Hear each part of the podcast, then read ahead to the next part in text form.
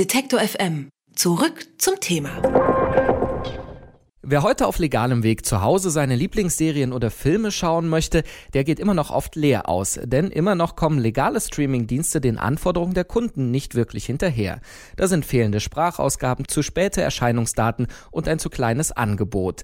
Diese Schwächen der legalen Streaming-Seiten, die treiben viele Menschen immer noch auf illegale Seiten, doch die wiederum haben derzeit großen Ärger. Schon vergangene Woche gab es nämlich mehrere Razzien gegen die vermutlichen Betreiber von Portalen wie Kinox.to und die sind mittlerweile auf der Flucht. Was bedeutet diese Razzia aber für die Nutzer und wie steht es um eben legale Streaming-Alternativen? Dazu sprechen wir mit Alexander Sander. Er ist Geschäftsführer beim Verein Digitale Gesellschaft. Schönen guten Tag, Herr Sander. Hallo. Ja, klingt ja erstmal recht happig, also große Razzia mit Polizeiaufgebot in mehreren Bundesländern.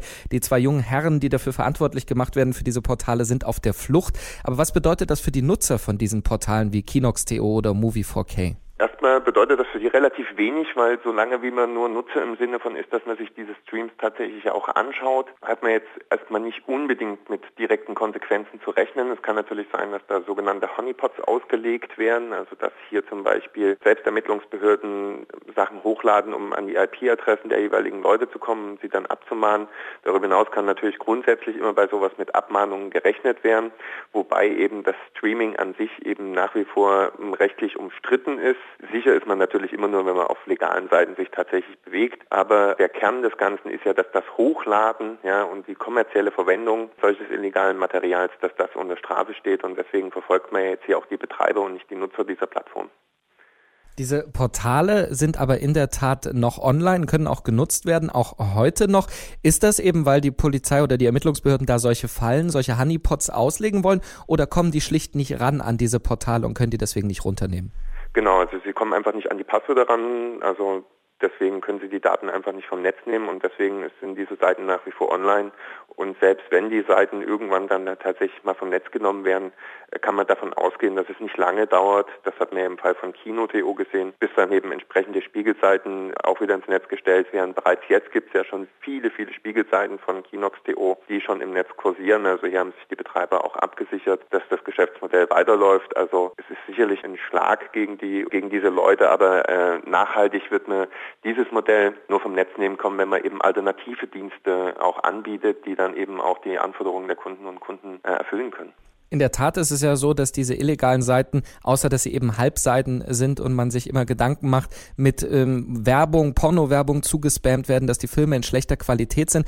Und äh, Untersuchungen haben ja ergeben, dass die Menschen sogar dafür zahlen würden, Filme in guter Qualität zu sehen. Warum funktionieren legale Dienste trotzdem nicht so gut und die Leute gehen immer noch auf diese Seiten? Weil nach wie vor so ist, dass das Angebot einfach sehr begrenzt ist. Also wenn man zum Beispiel mal schaut, Netflix hat jetzt in, in Deutschland gestartet, aber es gibt auch schon länger Dienste wie Maxdome oder Amazon Prime oder ähnliches. Und dass dort zum Beispiel Filme wie Der Herr der Ringe oder Der Pate oder Pulp Fiction einfach überhaupt nicht auftauchen und man diese Filme dort in diesen äh, Mediatheken nicht vorfindet, dann fragt man sich schon, warum man da jetzt eigentlich Geld dafür bezahlen soll, wenn man dann solche Filme am Ende auch doch wieder nicht sehen kann und wieder auf diese illegalen Seiten zurückgreifen muss oder halt eben äh, diese teuer, diese Filme tatsächlich dann teuer kaufen muss. Und deswegen ist es nach wie vor so, dass diese Angebote nicht wirklich angenommen werden und man sich als Kunde dann natürlich fragt, warum soll ich jetzt hier so viel Geld dafür bezahlen? Und ähm, man kennt das so vielleicht ein bisschen aus dem Musikmarkt. Also hier hat es ja auch ewig gedauert, bis dann eben entsprechende Angebote tatsächlich zur Verfügung gestellt wurden, die auch so breit gefächert waren, dass die Kunden diese dann am Ende auch angenommen haben. Das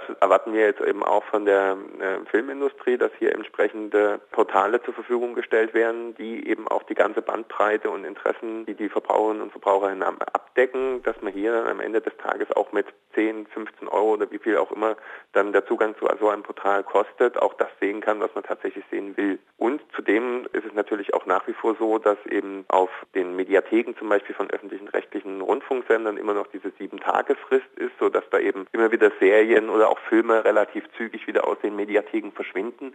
Auch hier gibt es eben Nachbesserungsbedarf, dass eben die Leute gerade eben aus dem öffentlich-rechtlichen Bereich länger auf diese äh, Sachen zugreifen dürfen.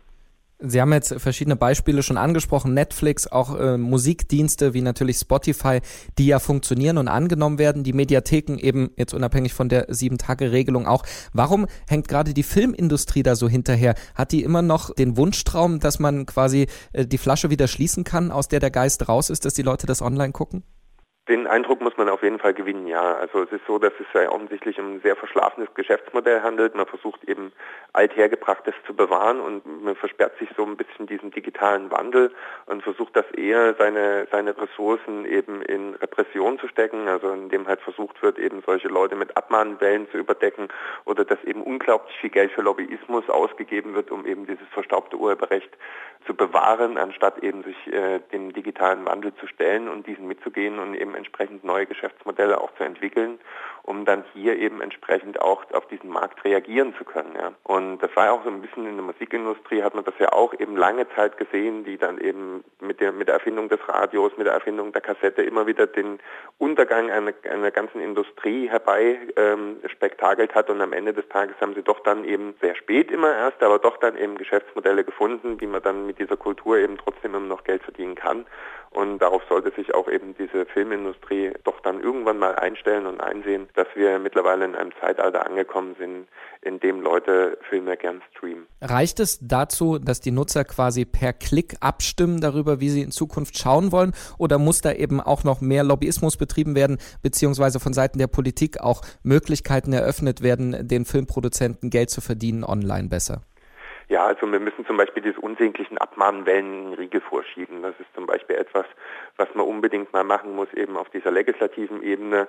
Und darüber hinaus werden eben die Verbraucherinnen und Verbraucher auch nach wie vor per Klick abstimmen, indem sie eben nicht auf solche Portale äh, gehen wie Netflix oder äh, Maxdom oder ähnliches, solange wie das Angebot da eben nach wie vor so dünn ist. Ja. Und wenn diese Dienste dann nachziehen, dann tatsächlich Konkurrenzverhalten entsteht. Äh, das ist ja vielleicht jetzt mit dem Fall, dass Netflix auch auf diesen Markt drängt oder dass vielleicht auch andere Anbieter noch kommen, die dann eben am Ende des Tages nicht nur über den Preis konkurrieren, sondern auch über das Angebot konkurrieren, was sie eben tatsächlich für Filme und Serien anbieten, dass hier hoffentlich dann jetzt in den nächsten Monaten und Jahren Bewegung in diesen Markt kommt, sodass dann halt eben die Verbraucherinnen und Verbraucher tatsächlich auch auf seriösen und sicheren äh, Seiten sich bewegen können und auch auf der anderen Seite eben diese Rechtssicherheit haben, dass sie hier eben nicht abgemahnt werden, wenn sie sich mal einen Film anschauen. Die deutschen Behörden gehen mal wieder gegen die Betreiber von illegalen Streaming-Portalen vor. Trotzdem sind legale Angebote zwar vorhanden, aber werden wenig genutzt. Und über die Lage beim Streaming, sowohl illegal wie auch legal, haben wir mit Alexander Sander vom Verein Digitale Gesellschaft gesprochen. Vielen Dank für das Gespräch. Sehr gerne. Alle Beiträge, Reportagen und Interviews können Sie jederzeit nachhören im Netz auf detektor.fm.